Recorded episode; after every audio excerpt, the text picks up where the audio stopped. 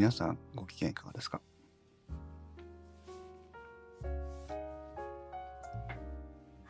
皆さんご機嫌いかがですか？あ、これは電気屋ウォーカーの始まりだな。皆さんこんばんは。電気屋ウォーカーのコーヒーです。電、電、電コヒアウォーカーのコーヒーです。なんだこっちゃ。今日も無事にライブ配信を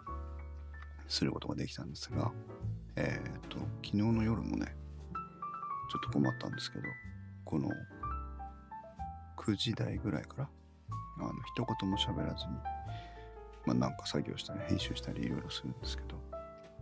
そうすると、喉がね、閉じちゃうっていうか、喋れなくなる。で、ましてほら、大きな声出そうと思ってるわけでもないので、余計に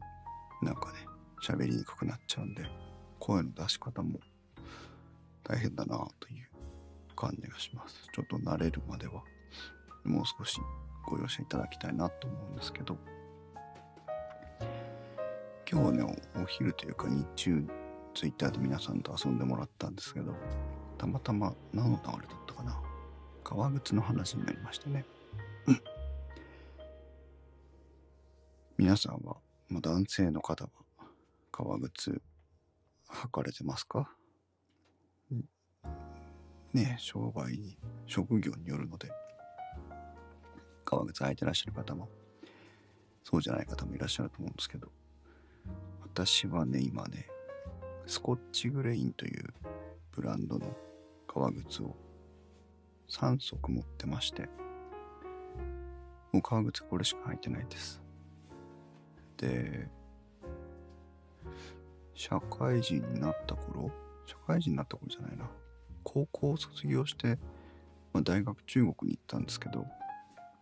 高校を卒業して、えー日本を離れるかという時に、えーまあ、一応ほら卒業式とか入学式というかいろんな式典とかあるじゃないですか。その時のために革靴を一足買いまして、それがリーガルだったかな？の革靴で、記憶に残る革靴の最初はそのリーガルの革靴だったんですけど、私、足が結構大きくて、26.5、27、27.5ぐらいの靴を履くんですけど、いつもなんかこう子供の頃から大きめサイズ大きめサイズをずっと履いてきましたね。でおかげであまりこう靴ジャストサイズがよくわからないというのに悩まされてまして、まあ、悩んでるってわけでもないんですけど結構靴買うの大変なんですよ。あの大体が買った後で翌日とか履くとちょっとブカブカでくるぶしのあたりが痛かったりかかとが靴ずれしたりっていうのがまあもう王道パターンでだから靴買うの大嫌いなんですよ本当にね靴買うの嫌い。でもまあえっ、と社会人になってからは普通のなんか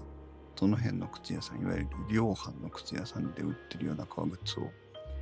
履いてましたけどその時その時の都合で。それもなんかね結局ほら値段を考えると合皮になるじゃないですか。フェイクレーザーとかね。でそうなると足が蒸れるんですよ。ものすごく。で私そもそも足が汗っかきらしくて。なので 合皮とかフェイクレーザーとか、まあ、いわゆる安い革靴の時代はもう一日靴履いてらんない感じで過ごしてたんです。すいません。今日も声が出てませんけど。で頃だったかな。転職して。で年に1回東京に大きな展示会がありまして、えー東京にその毎年行くようになって。で何かのきっかけでね多分雑誌の広告だったと思うんですけどスコッチグレイになる、えー革靴があるぞと。でこれが写真で見るとかっこいいわけですよ。でまあそんないい靴履いてこう仕事をするような感じでもなかったんですけど一足ぐらいいい靴あってもいいなと思ってうん。そのスコッチグレインのお店に出向いたんですね。銀座にあるんですけど本店が、えー展示会の準備が終わった後同僚に挨拶してちょっと買い物に行きたいから行ってくるねって言うんで出かけてきまして。でその銀座のお店に行ってね銀座ですよ。お店ですよ。私みたいな田舎者が ものすごいドキドキしたんですけどまあ入ってきまして。そしたらあと女性の店員さんがいたんですけど、まあ、カクカクしかしか革靴を買いたいと思ってるんですがと。であんまり、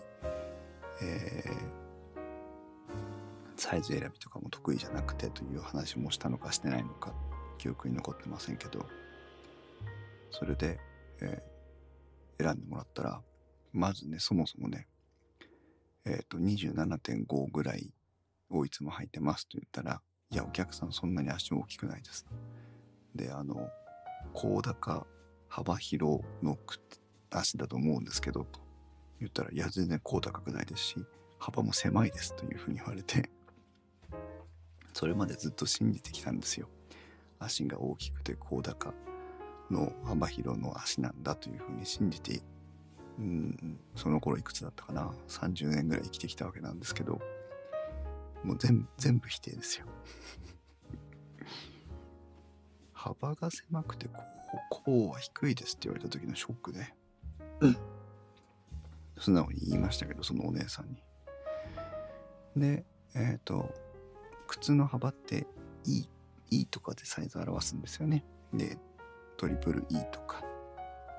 その下は知りませんけど。でそれはトリプル E を 3E をいつも履いてたんですけど。いやあのうちのお店なら E でいいですと。シングルの E でいいですというふうに言われて。でサイズ感出してもらって。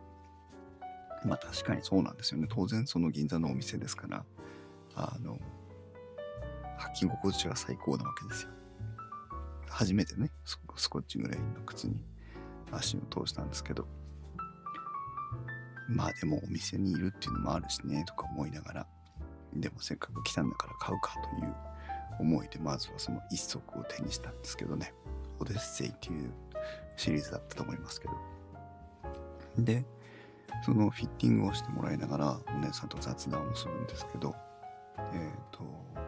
革靴にこう横のシワがね足がこうなんていうのかな。ま前に蹴り出そうとすると前に歩こうと思うとグイッとこう指先だけがついてあかかとが上がるじゃないですか。ああするとそこに皮にシワが入りますよね。でそのシワが今まではまああんまりかっこよくない傷のような感じに見えてそれが悩みなんですけどっていう話をしたらそこでまたお姉さんがね衝撃的なことを言うんですけどあの皮はシワが入ってからが本当ですということをそれに類するようなことを言ってくれまして一言一言一句覚えてるわけじゃないんですがでメンテナンスをしながら皮を大事にメンテナンスをしながら履いていくとどんどんどんどん皮が柔らかくなってあの馴染んできますよと。なので今買ったばかりはこう硬い感じがしてよく曲がらないっていう風に感じるとは思うんですけどあのきちんと手入れをして履いていけば足に馴染んで足の形になっていきますと。言われてああそんなもんなのかと。でその時まあ私は椅子に座っててでお姉さんがまあひざまずいてというかその向かい側で対応してくれてたんですけどお姉さんの革靴がね白い革靴を履いてましたけどあ確かにそのモコモコしてるんです。革靴なんでパキッとしてるのかなと思いきやもうはだいぶ履いてるんでしょうね。皮も柔らかくなってシワも入ってでもそれが何とも言えない味になってるわけですね。確かにね。ちょっと触っていいですかってお姉さんに言ってちょっと面食らったような雰囲気ありましたけどどうぞって言ってくれたんでお姉さんの履いてる靴の皮をくにくにとこう指で人差し指で押させてもらってあこんな風になるんだっていうそのなんか不思議な感動不思議ななんかあ革靴ってこうなのねっていう初めてなんか本当に革靴に出会ったみたいな雰囲気があってそれでまあお姉さんに「すいません」と謝りつつそうかこうこのお姉さんが履いている革靴を目指して自分の革靴をケアしていこうというふうに心に思いながら新しい革靴を一足買って帰るという。覚えてませんけどね。何年だったかね。2000何年ぐらいだったのかな。そのウェブサイトで履歴が見れるのが一番最後に買ったやつだけしかもうちょっと時期的に見れなくて一番最後に買ったのが2014年なので多分1年後しか2年後しかに即ずつ買ってったので、まあ、2011年か12年ぐらいに初めてそのオデッセイというスコッチグレイの靴を買ったのが私の本当の革靴人生の始まり。それで、えー、と今も話しましたけど、えー、と翌年か翌々年かにまたそれまでお金を貯めていってまた革靴を買いと。でスコッチグレインのいいところは木型がはっきりしてるんですね。この木型ってその足の形をした木の型に合わせてこう靴を縫い上げていくわけなんですけど木型が一緒ならサイズ感履き心地があまり変わらないわけですよ。そうするとあの自分の木型にがもう合ってるなと思えば、えー、とそれに同じ木型を使ってるか類似の木型を使ってるものっていう選び方をすればこう合わせやすいんですよね。それで2足目も1足目は普通のストレートチップのなんとかのかんとかのっていわゆるスタンダードなやつを買いで2つ目はねダブル文句って言ってあの検索していただくと分かると思うんですけど文句ストラップがダブルについてるやつの革靴を買い。で3足目はどうしても雨の日とかもねありますからえっ、ー、と雨の日用のゴムソールの、えー、靴を買いっていうので今3足持ってると。でそんなに高くないんです。3万円とか前後で買えるので私にはありがたいばっかりなんですけどその3万円ぐらいのやつをもうだから2012年とかからだとすると8年ぐらい入ってるわけなんですけどメンテナンス修理ができるんですよね。あのスコッチグレインは専門の修理部門を別会社で持ってまして。で私もソールをすりもう穴が開きそうになったやつを一回直してもらってあもう2足とも直してもらったのかな。で今その一番最後に買ったやつのメンテナンスをしようかと思って悩んでるんですけど上側の皮見える部分の皮が掃除ない限りあの修理はできますという基本的にはねいうことなのでそうするとまあ3万円ぐらいで買った靴を78年履いてまあ修理といっても結構高いんですけどね。ソールもやり直してなんだり細かいところも直してっていうと、まあ、1万円強かかるんですけどですからまあ半額ぐらいかかっちゃうんですけどそれでもね同じ履き慣れた靴でまた何年も履けるってことになるので非常にいいな。で前半の時のお話しした足の蒸れ汗かきの部分ですけど私よく汗をかいてよく足が冷えるんでもう今10月の頭です半ばですけどもうすでにあの毛糸の靴下を部屋の中夜は履いてますけどね。足が冷えて寝れなくなっちゃうんで。で日中は革靴履いてるともうちょっと汚いですけどべちゃべちゃになるぐらいって言ったら大げさですけど本当に蒸れるという。それがねこのスコッチグレイの革靴を履くとね一切蒸れないんです。本当に蒸れないんですよ。やっぱり本革っていいなと思いながら。うん。革靴は大事にしてます。時々ね磨いてあげて。うん。やってますけど。いいものですね。日本のメーカーで。日本の人たちが作ってくれるものを。メンテナンスしながら履けるってのはなかなかいいもんだなというふうに思ったりしてる。今日この頃です。今日この革靴の話をするきっかけになった。まあお題をくれた方もね。あのお気に入りの、まあ、女性なんですけどお気に入りの革靴革靴っていうのかな。ヒールだかパンプスだかあるそうなんですけどやっぱなかなかお気に入りのものを探すっていうのは大変だっていうお話をしてくれまして。特になんか女性は大変らしいんですよね。サイズに合わせるのがね。そうなんだみたいなね。で合否だったりするんですよなんて言ってたんですけど。うん。皆さんもなんかこう足元。まあおしゃれにとは言いませんけど何かそういう本当に自分の足にぴったりフィットする何かをに巡り合るといいですね。そんな風に思います。今のね この雨用のレインオーバーシャインって言うんですけど雨用のモデルの裏ごしって言ったっけかな。名前が。忘れちゃいましたけどそのかかとの部分の内側が結構ボロボロ剥がれちゃってそこを直そうと思ってるんですけどそこだけ直すのは大したことないんですけど。まあでも2014年に買ってますからねもう6年履いてるんで。でグッドイヤーベルト製法って言ってその、まあ、ソールを全部張り替えられるそもそも作り方をしてるので全部張り替えた方がいいのかなっていうアドバイスもくださいねっていうことで。書き添えて、えー、修理に出そうと思ってます。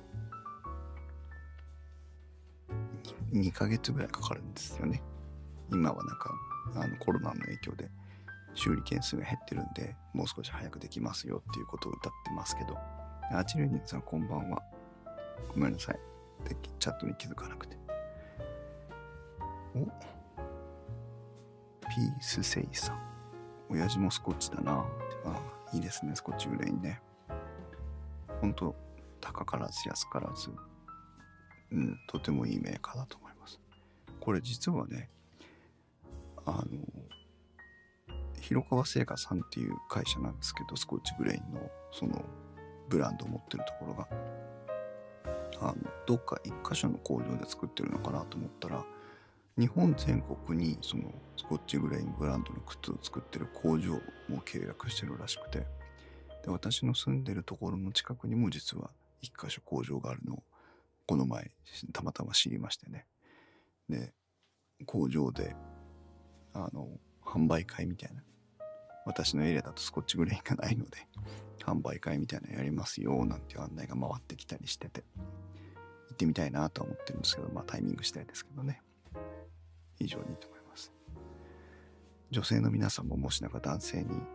高価なプレゼントをしたいということがあった時はスコッチグレインに連れて行くっていうのもいいかもしれませんね。そんな人いないか。うん。という私の革靴の本当にこうスコッチグレインと出会って本当に満足のいく革靴に巡り合ったなという思い出話を。チェルニさん本当はいい靴を買って手入れや修理をしながらずっと大事に履くのが一番いいですよね。うんそうなんですよね。理想はねそうなんですけどね。なかなか大変だという話も聞いておりますが。まあでも安心して買えるっていうのがいいよね。サイズが大きかった小さかったっていうの悩まなくていいんでね。まあもう一足ぐらい近いうちにまあ近いうちっていうかまあ来年か再来年ぐらいにもう一足ぐらい今度はあの仕事用じゃないスコッチグレインおしゃれグッズのスコッチグレインを買い足したいなと思いながら何年も過ごしているコーヒーでございます。皆さんも何かそういう出会いをね探してみてください。チルニさんタイムラインから家族もスコッチグレイン一足持ってるなめったに履かないけど。履いてあげてください。履いてなんぼあのシワがついてなんぼだという話をスコッチグレインのね店員さんから聞きました。大事にするのも大事ですけど是非活躍する場も与えてあげてください。突然始まることもある。コーヒーラジ第6回。スコッチグレイン革靴との出会いということで、また今日もね、あの、声が出ない状態で申し訳ないです。あの、具合が悪いんじゃなくて、ただ単に声が、もうの喉が閉まっちゃってるってだけなんですけど、なんかこの辺もね、練習していきたいと思います。それでは皆さん、どうぞいい夢をおやすみなさい。ありがとうございました。